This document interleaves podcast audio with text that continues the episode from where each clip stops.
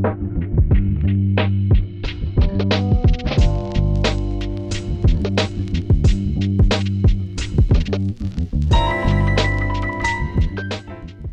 привет! Мы находимся в студии Red Barn, и вы слушаете «Жилищный фонд» – подкаст о культурной истории дома. В нем мы будем разбираться, где жили люди разных эпох, откуда взялся уют и как менялось наше представление о месте, где мы проводим большую часть нашей жизни. Меня зовут Александр Дединкин, я искусствовед, а со мной в студии прекрасный архитектор и урбанист Елена Пудова. Всем привет! Вместе мы проследим за культурной, исторической, бытовой и архитектурной историей дома, от дворца до шалаша. Спонсор этого сезона – группа компаний «Самолет».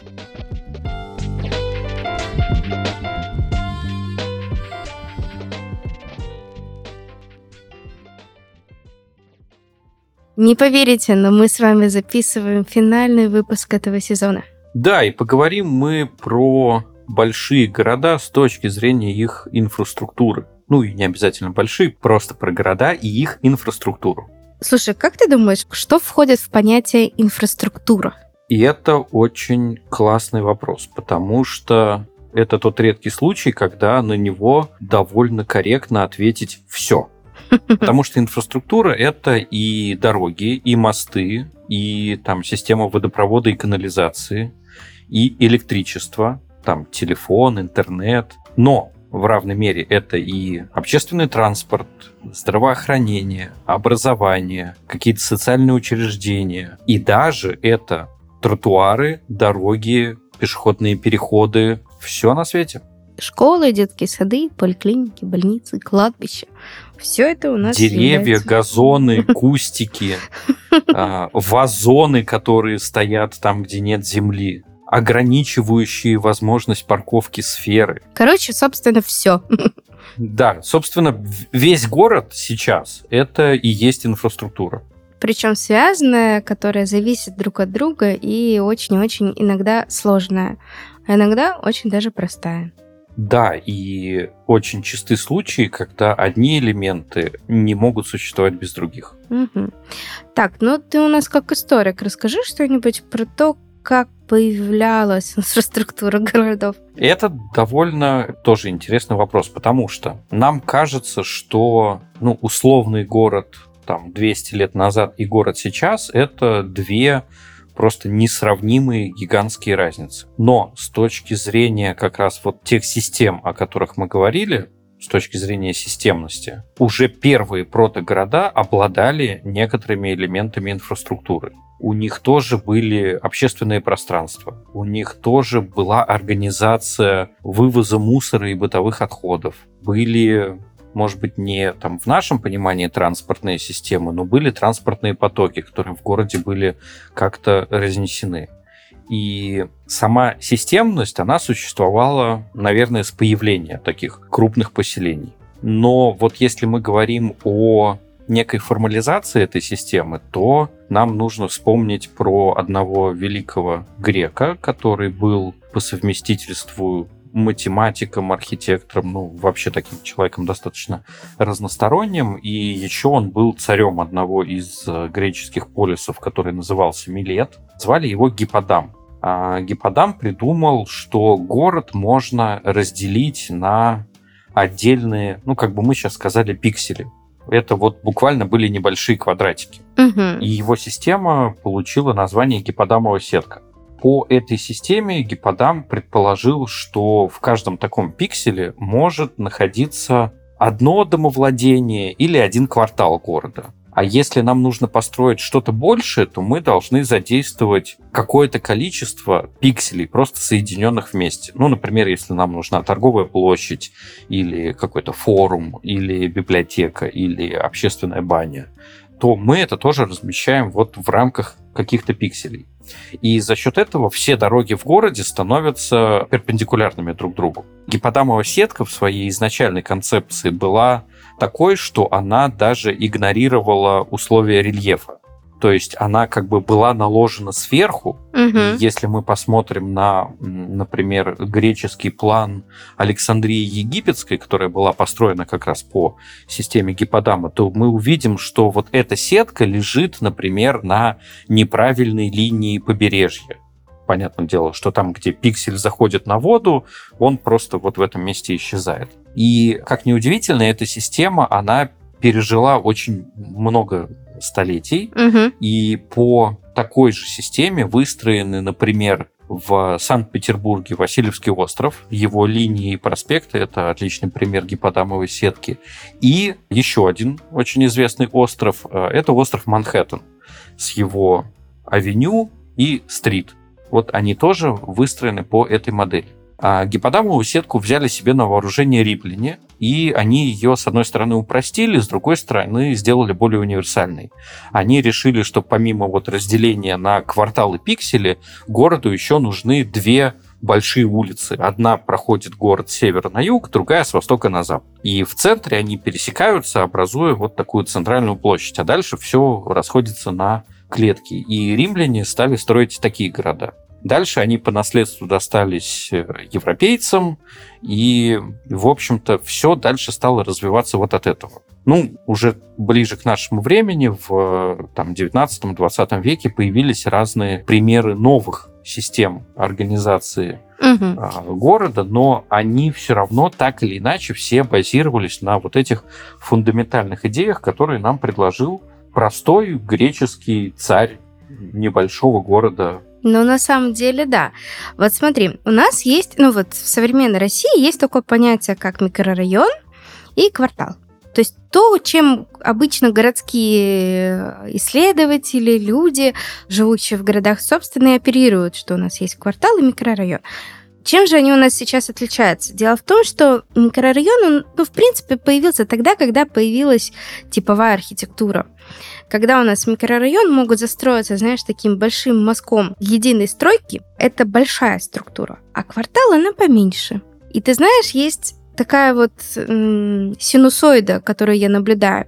Грубо говоря, если в советский период были модные микрорайоны, и они говорили, что кварталы это что-то такое э, прошлое, ненужное, нам неинтересно, мы будем строить микрорайонами огромными, где есть жилье, поликлиники, школы, такие, знаете, огромные такие площади, неудобные, но мы будем именно так строить. То сейчас, наверное, последние лет 15 мы постепенно возвращаемся к квартальной сетке в городе, потому что оказывается, что в микрорайоне жить не очень комфортно, и что вот как раз-таки квартал для человека, он более удобен, потому что ну, совмасштабен его телу, его размеру, он более понятный, его можно, грубо говоря, кинуть взглядом, пройти пешком. А микрорайон это уже, знаешь, так скажем, э, заявка на победу, когда у тебя разные точки микрорайона находятся через несколько остановок. И то есть, ну, грубо говоря, ты ну, пешком это уже сложновато пройти. И вот сейчас я смотрю, но большинство застройщиков думают уже, ну, вот такими кварталами или даже урбан-блоками. Ну вот тут я с тобой сейчас поспорю. Ну, давай. Давай расскажем, что А, такое урбан-блок. Ну, это как все в нашем подкасте, да, это миллениалы придумали что-то. Urban Block — это сейчас э, некоторое представление о том, что в одной точке должны быть совмещены много разных функций. Ну, например, из нашей повседневной жизни мы заказываем довольно много доставок, довольно часто ходим в разные пункты выдачи товаров, и какие-то из них могут быть близко, какие-то далеко. Например, в Петербурге есть один застройщик, который активно педалирует идею того, что новый жилой комплекс должен быть оборудован сразу Мгм. структурой для того, чтобы у тебя, грубо говоря, в парадной ты мог получить и один вид э, интернет-магазина, которым ты пользуешься, и другой, и третий, и получить любую доставку. То есть просто курьер заходит в какое-то помещение, Мгм. там все оставляет, дальше ты пришел домой из своего ящичка все забрал, что ты заказал. То есть тебе не надо ни с кем общаться, это особенно в ковид стало важным, чтобы это было, ну, грубо говоря, один зашел, другой вышел, э, никто ни с кем не контактирует. Также у тебя в какой-то очень близкой доступности должны быть базовые места, которые ты должен посетить, то есть там проектируется сразу где-то один магазин, второй, кофейня, пекарня и далее. И тем самым у тебя появляется такая некоторая универсальная единица, из которой ты э, в теории можешь собирать дальше город. То есть это такой вот э, архитектор работает как игрок в городской симулятор. Угу. На самом деле вот эта вот система, она, ну, она же прослеживается везде, ну, по сути, во всех городах. Но если мы с тобой вернемся немножечко в предыдущие наши года, где мы с тобой не жили в наши века, то оказывается, что, в принципе, инфраструктура, которая рядом с жилыми помещениями или жилыми домами, она, в принципе, рождалась, ну, почти вместе со строительством этих самых жилых домов.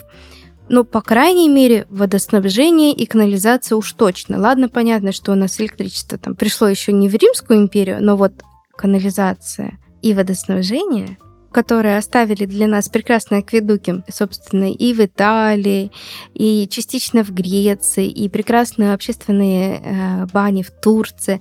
То есть это прям вот показатель инфраструктуры, что современный город, он ничего не придумал, ну, кроме Wi-Fi, может быть раньше были глашатые, которые новости сообщали. Чем тебе не Wi-Fi? Ты тоже получаешь информацию по воздуху. Ну да, кстати, возможно, даже было и удобнее. Отошел и не услышал.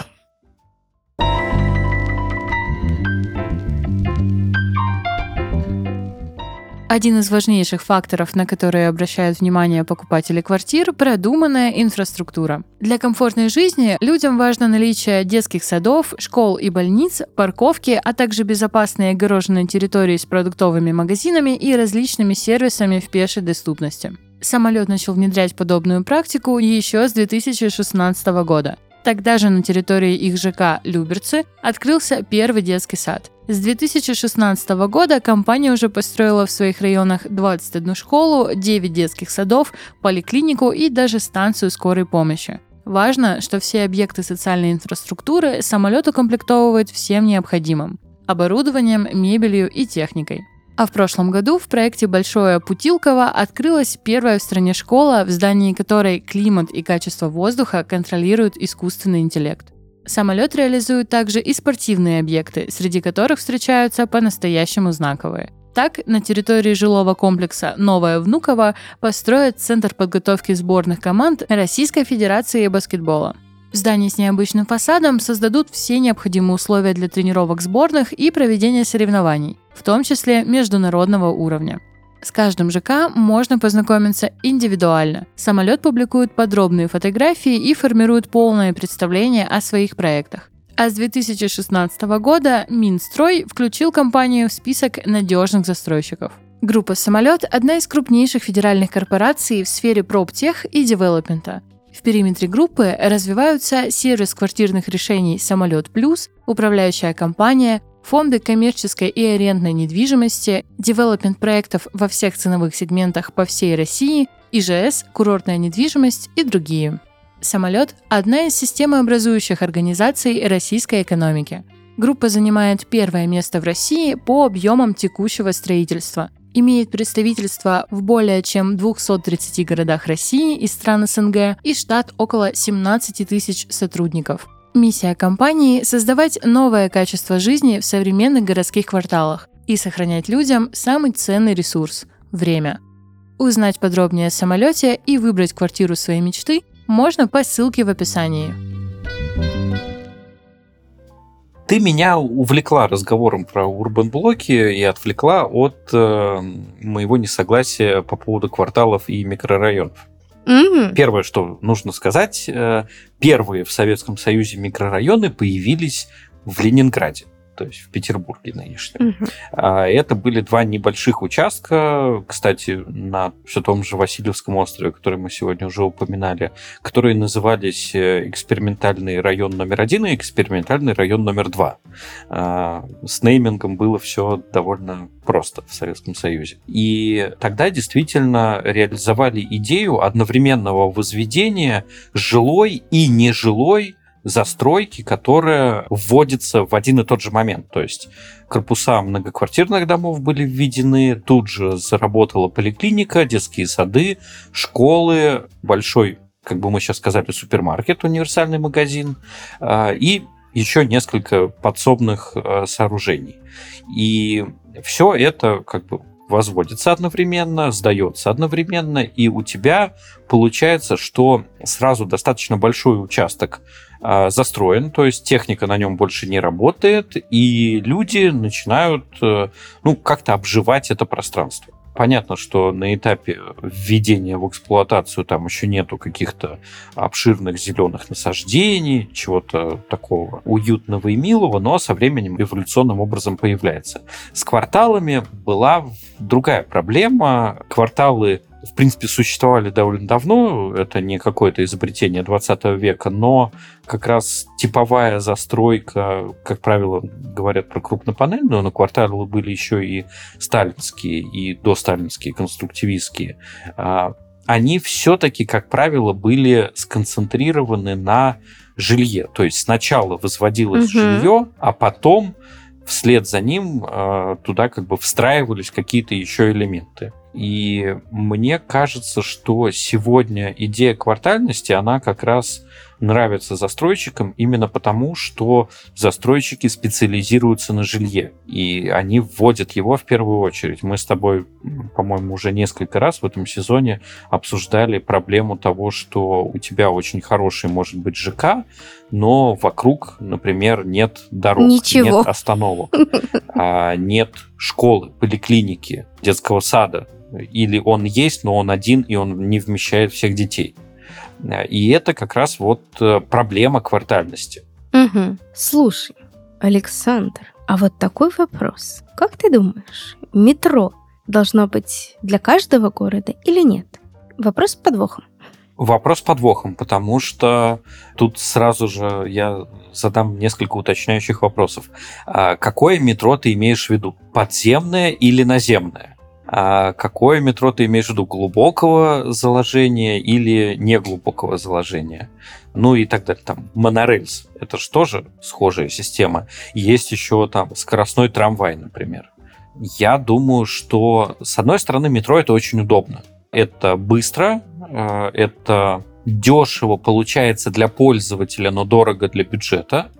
И это, ну, довольно-таки демократично. То есть в метро может войти каждый. Как правило, это все-таки условно какая-то достаточно э, доступная среда. И для большого города метро это подспорье, потому что у нас довольно часто в большом городе могут быть использованы маршруты, которые подразумевают длинный переезд да, из угу. одного района в другой район по какой-нибудь неочевидной траектории. Поэтому э, Москва, по-моему, это отличный пример эффективно работающего метро и хорошо растущего. А вот, например, там какой-нибудь Омск, э, в котором с метро большие проблемы, или даже там тоже метро в Петербурге, которое, с одной стороны, есть, но совершенно понятно, что его размеры недостаточны, не успевают за ростом города, то тут уже возникает вопрос. Свою позицию расскажу. Она очень непопулярная, и она очень недемократичная а, на самом деле. Я считаю, что метро это инфраструктура тех мегаполисов, которые могут себе это позволить финансово содержать, а метро это очень дорого. Это дико дорого в строительстве. Ну да, я, я и говорю, это дорого для бюджета, но дешево для пользователя. Я, наверное, за то, чтобы города развивали все-таки наземный транспорт. Трамваи, автобусы, электробусы, даже пусть эти несчастные маршрутки, которые, конечно, не очень хорошие сами по себе, но лучше отказаться городу от метро, и построить хороший трамвай или запустить несколько автобусов, чем вот вкалывать и вкладывать деньги вот в эту черную дыру. Потому что понятно, что Москва, Питер — это прям метровые города, да, то есть там оно работает более-менее нормально. А вот, допустим, Самара, Новосибирск, да, станции есть, но из-за того, что их не так много, и пассажиропоток не такой большой, и прибыль у метро не очень, и все не очень получается. А деньги потрачены, и как бы на это все надо хозяйство содержать, и это все хозяйство содержать очень сложно если честно. Ну, про метро есть офигенный пример, он мне очень нравится. Он из истории только появления вообще в мире метро. Ну, мы знаем, что первое метро было в Лондоне открыто, первое метро в Европе это Будапешт, а вот в этой же волне первых метрополитенов, там был еще Париж, понятное дело, открыли метро в Глазго. Мгм. И это было довольно интересное метро, потому что оно было построено на принципиально другой схеме. А Если в Лондоне открывали метро и там ходили натурально паровозы, то есть это было такое весьма грязное место, потому что ну, ты едешь, э, впереди тебя паровоз, а вагоны третьего класса это были просто открытые такие платформы с деревянными лавками. То есть ты едешь, и тебя паровоз обдает всем вот этим удовольствием. А в Глазго построили метро, которое работало по принципу фуникулера. Мгм. То есть там все вагончики, сначала это были по одному вагончику, потом стало по два. Они были на жесткой сцепке друг с другом. И э, машины, которые приводили их в движение, стояли по концам ветки. А в итоге, ну, как бы вот все так ездит, э, как э, фуникулер друг за другом. И метро в Глазго, там одна станция со временем была закрыта, открыли потом другую станцию вместо нее, но со своего появления в начале 20 века оно никаким образом не расширилось. То есть это была вот такая одна ветка, одна линия. Мгм. А, Потому что оказалось, что жителям Глазго не нужно метро. Ну, они им не пользуются. Да, у них есть вот эта одна ветка, но там строить вторую им не надо. Отлично. Офигенный пример вот такой буквально капсулы времени. Удивительно. Ты знаешь, вот самое главное вот в общественном транспорте, чтобы оно было связанным, да, чтобы маршруты автобуса приходили туда, куда приходят, допустим, конечные трамваи, чтобы у нас были большие транспортно-пересадочные узлы не в плане масштаба, да, чтобы это, знаешь, огромная развязка на пол района. Нет-нет-нет, я имею в виду, чтобы, допустим, где-то в центре или около была какая-то точка в городе, где ты можешь спокойно пересесть с маршрута на маршрут, не объезжая весь город целиком. Ну, потому что очень редко, Да. как- когда ты из точки А Да, в точке Б Ты абсолютно права. должен вот так вот на одном маршруте проехать. Не получится. А еще очень важно, чтобы общественный транспорт был отвязан от э, городского трафика. То есть есть э, исследования, которые говорят о том, что в идеале трамвай вообще не должен останавливаться нигде, кроме остановок. Мгм. Трамвай должен ехать по городу без препятствий, чтобы он не стоял на светофорах, не пропускал машины и так далее. И то же самое с автобусами, троллейбусами. Ну, собственно, почему возникают э, выделенные полосы? Как раз для того, чтобы транспорт э, выгодно обыгрывал автомобиль. Мгм. В Москве, ну и в принципе во всех крупных городах есть прекрасная система электроснабжения. И э, есть прекрасная система, а, которая, так скажем, дублирует друг друга. Но это не потому, что мы такие дураки, давайте мы две линии зафигачим по одной ветке, ну, линии электроснабжения, чтобы вот просто было две.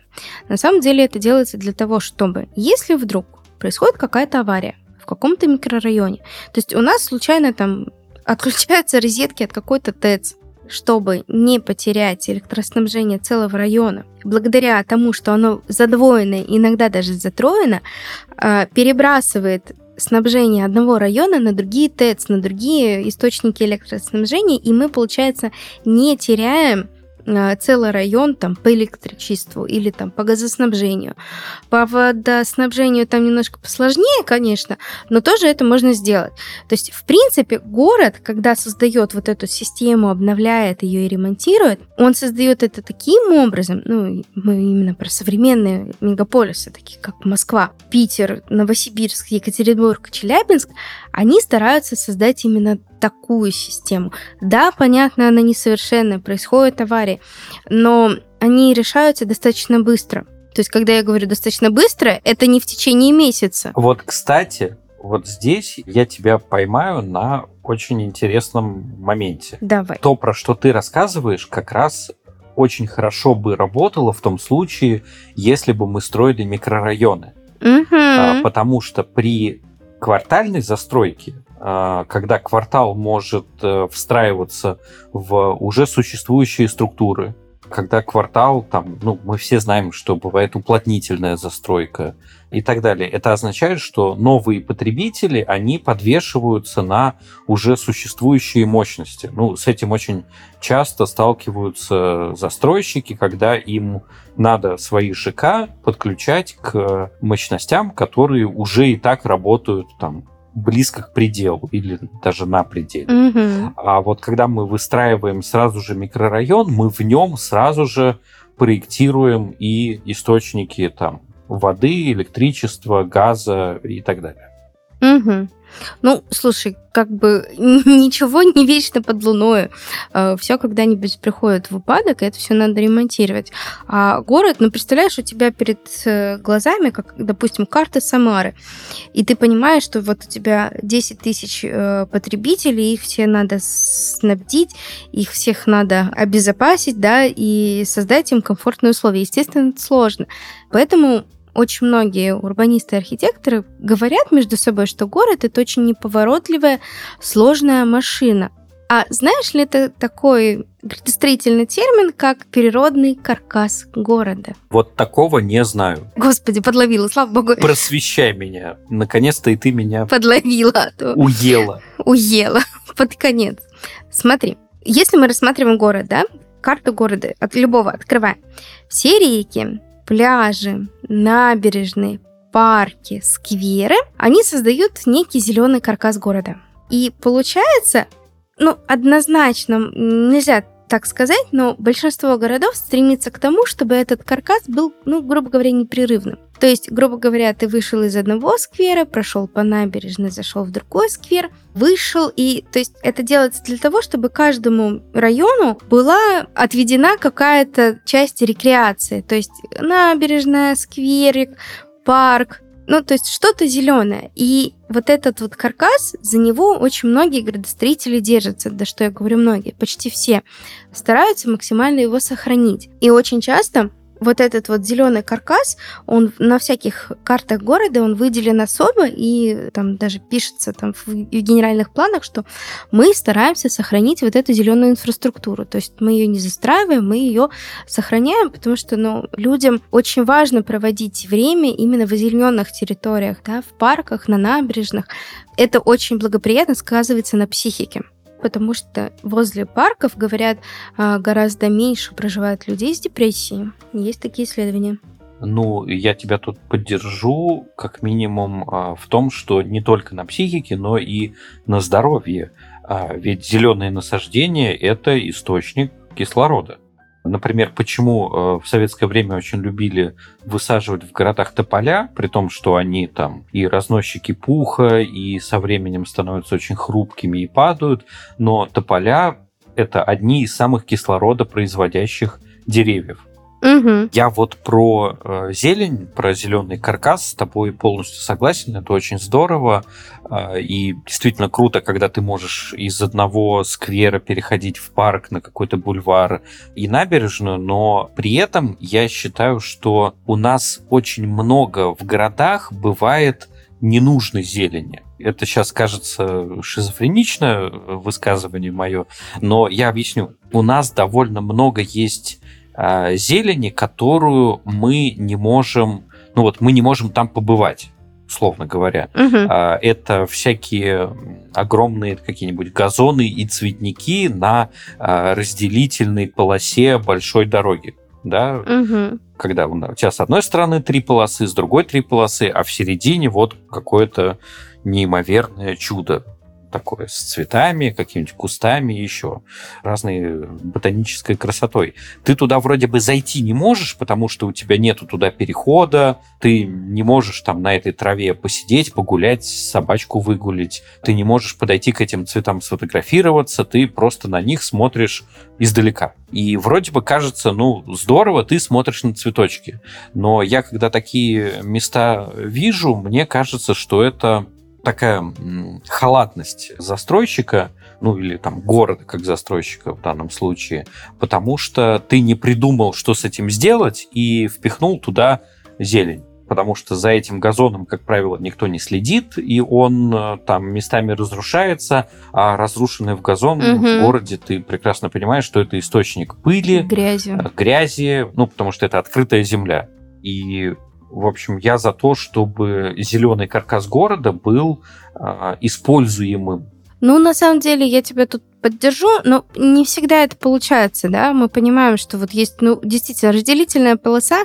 Здесь 6 полос, тут 6 полос. Ну вот как ты там погуляешь? Ну никак ты там не погуляешь. Очень просто, а не надо делать 6 полос в городе. Это точно, да, да. Нет, тут я с тобой полностью согласен. Я вообще считаю, что я вот из тех людей, которые э, верят в то, что с пробками можно справиться, устраивая пешеходные улицы, выделенные полосы, уменьшая количество полос для движения там за счет расширения тротуара, и вот тогда пробки исчезнут парадоксальным образом. И не строить эти безумные развязки, когда у тебя Да, пробка да, до конечно. перенеслась в пробку Все, что после. больше двух полос, должно быть очень сильно обдумано. Ну да, не, я понимаю, что как бы, когда у тебя э, дорога, грубо говоря, там Москва-Казань, там, пожалуйста, хоть 10 полос, а, да, хоть шоссе, 120 пожалуйста, полос. в городе. Пожалуйста. Ни в коем случае. В городе нет-нет-нет. Ну, надо понимать, что это такой компромиссный подход, потому что все-таки в наших городах очень сложно поворачивать, так скажем, вектор видения многих горожан, да, в том числе и людей, которые принимают решения, что если мы поставим еще одну полосу, у нас наконец-то все поедет. К сожалению, такого не бывает. Все будет еще хуже. Это такой, знаешь, отложенный спрос называется, потому что люди такие увидят, о, строят еще одну дорогу, а куплю-ка я тебе вторую машину в дом, а может и третью. Да, а да, может, да, это именно так работает. Посажу на А, Матис. И как только у тебя возникает возможность где-то еще, э, тебе кажется, что ты там лучше проедешь на машине, все, с этого момента начались проблемы. Мгм. Там у нас э, в Питере точно, я знаю, в Москве тоже все открывшиеся пешеходные зоны на месте проезжих дорог, которые были, они все стали, ну, если не прям украшениями города, но все стали очень классным местом в городе. Это мы как раз с тобой подходим к теме общественных пространств. Мгм. И не нанесли никакого урона э, автомобильному движению. Я могу даже сказать, да что там в Питере и Москве? Да по всей России так. Ну, правда. Ну, в Казани то же самое. Конечно. А, да, В господи, в Нижнем. Уфе я тут недавно был, та же история. И причем это не только украшение города, ну понятно, это действительно красивые улочки с освещением, с благоустройством, с лавочками, но еще это такой толчок для бизнеса. Там открывается куча кафешек, каких-то модных магазинчиков, приходят люди местные, местный бизнес, который создает эти кексики, которые вырезают какие-то игрушки деревянные, которые там тут же продает. То есть это дикий виток развития бизнеса, рабочих мест и притока какого-то суперского интересного капитала внутри города. Ну, это же супер. Ну да, и для города в конечном итоге это получается прибыльнее, чем даже если бы там была дорога, и там на этой дороге была платная парковка, ну, все равно прибыль города от э, пешеходной улицы в разы выше. Мгм. Слушай, ну на самом деле вот эти все площади, набережные, они постепенно у нас... а, то есть я прекрасно помню, когда у нас в городе, из небольшого города Магнитогорска на Южном Урале, напоминаю своим слушателям нашим, у нас были такие площади, на которых лучше не появляться после шести вечера, потому что ты, возможно, лишился бы там кошелька, сапог, еще чего-нибудь то сейчас с приходом освещения, благоустройства, тех же видеокамеры, то, что там вокруг появляется бизнес, который ну, как бы следит за этой площадью, ты знаешь, вот эта криминогенность именно вот этих э, каких-то площадей и улочек, она прям ушла.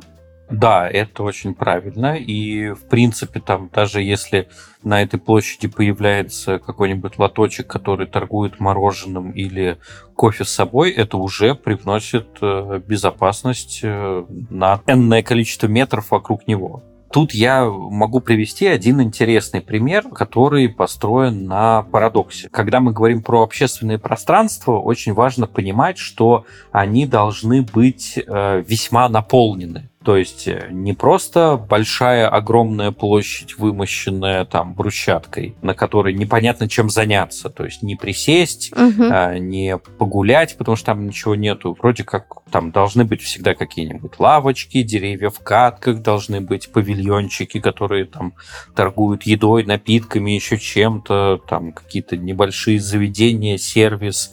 То есть любое общественное пространство, оно должно быть э, интересно своими разными модальностями человеку. Но я тут э, имел удовольствие побывать в столице Чечни Грозном, и там в самом центре есть очень большая площадь, которая абсолютно пустая. Угу. Ну, то есть там ничего заранее не подготовлено, никаких элементов благоустройства. Но при этом она весьма такая людная и прикольная, потому что на самой этой площади, на ее мостовой, нарисована большая карта Чечни. И люди там ходят, Угу. а, ищут там свои какие-то места, то есть им есть чем заняться. И эффект происходит довольно интересный. Вроде бы у тебя нету каких-то таких магнитов, точек притяжения внимания очевидных, объемных, но сам факт того, что у тебя на этой большой площади есть рисунок, он уже берет на себя функцию организации пространства. И это выглядит действительно здорово, потому что большие пространства открытые нас всегда удивляют и захватывают, а тут э, это не бессмысленное пространство, а пространство, которое наделено вот такой интересной, я бы даже сказал, игровой составляющей. А я сейчас расскажу о тех пространствах, которые наоборот такие, против человека. Есть такая направленность в архитектуре, называется враждебная архитектура. О, я ее очень люблю, да, давай. Суть в том, вот есть город, и у него есть какие-то места притяжения людей, которые почему-то для города наличие там человека очень негативно. Или город задумывал эти места с одним назначением, а люди стали их использовать по-другому. Короче, вот представьте, у вас есть вокзал. И вокзал, допустим, со ступеньками, на которых теоретически можно сидеть. Есть ступеньки, по которым ходят люди, ну, заходят, то есть такие активные, а есть ступеньки просто типа декоративные. И вот так случилось, что на вокзале на этих ступеньках э, начинают ошиваться не очень благополучные граждане, да? И руководство вокзала такие, фу-фу-фу, а давайте мы на эти ступеньки поставим шипы, ну, чтобы человек просто не сел. Развиваем идею дальше. Появляются скамейки, на которых невозможно лечь, потому что там есть поперечные такие Ребра. подлокотники, да, ребра. Или на всех зданиях, вот, допустим, в Турции у них есть пешеходная улица, у них возле всех э, зданий, где есть какие-то небольшие выступы, на которых тоже человек может присесть или там поставить сумку, тоже поставлены маленькие такие заборчики, и ты не сядешь, у тебя ну, не получится это сделать. Да, а еще бывает, что на разных там элементах зданий или там городских объектах, которые, например, могут быть использованы для того, чтобы на них там на роликах или на скейте запрыгнуть, там тоже ставят разные либо конусы, либо небольшие шипы, чтобы тебе было это неудобно. Но я хочу чуть-чуть разбавить нашу человеконенавистническую страницу э, на тему враждебной архитектуры. Не только против людей она бывает, она еще бывает и против э, животных и птиц. И, кстати, такую историю придумали тоже не вчера, это не какой-то супер навык, а довольно давно. Например, в Великом Новгороде на Софийском соборе есть э, небольшие голубки, скульптурки, которые там наверху, Мгм. и у этих голубков есть э, незаметные снизу, но достаточно такие ощутимые шипы, Мгм. которые прям на них стоят. Они Мгм. сделаны для того, чтобы на этих голубков не сажались живые голуби. Уберите своих голубей от наших голубей. Да, это очень забавно, э, то, что голубя надо защищать от голубя, но э, есть и такое. И к такой же враждебной архитектуре, уже менее заметной нашему глазу, можно отнести и разные составы, которые придумывают для того, чтобы, например, обрабатывать памятники, потому что мы все знаем, что если памятник долго не мыть, то птички там в общем, поменяют его цвет. И это тоже вот часть этого же движения, если можно так сказать. Продолжу тему голубей. Ну, я не могу просто не, не рассказать. В Москве есть прекрасный выход из метро парк культуры. Такие высокие деревянные двери, очень все такое красивое, старинное, ну, действительно приятная архитектура. И, собственно, над выходом там есть барельеф. Он достаточно активный, и на этом барельефе прекрасно сидят голуби. Ты знаешь, когда ты первый раз попадаешь в Москву, ты не понимаешь, почему там так происходит, но когда ты выходишь из метро, ты слышишь крики хищных птиц. Руководство метро включает вот эти вот записи, крики хищных птиц, чтобы голуби боялись и улетали. О, это прикольно. Я не знал про это. Это очень, мне кажется, остроумное решение. Ну, дело в том, что московские голуби настолько наглые, что им на эти звуковые эффекты абсолютно параллельно. Они прекрасно там сидят. Тогда надо включать опыт Великого Новгорода и делать там шипы. Ну что, мне кажется, что мы поговорили о всех так или иначе вариантах. Может быть, не о всех подробно. Конечно же, еще можно много о чем говорить. Есть э, интересные примеры того, как э, менялись в истории представления о том, какая должна быть инфраструктура. Все моменты города в инфраструктуре, они связаны между собой, от того они интересны.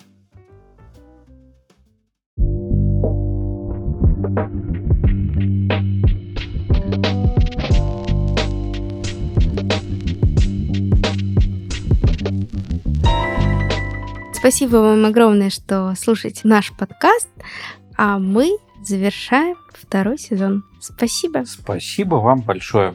Слушайте нас и дальше. С вами была Лена Пудова и Саша Дединкин. Пока-пока. Пока. -пока. Пока.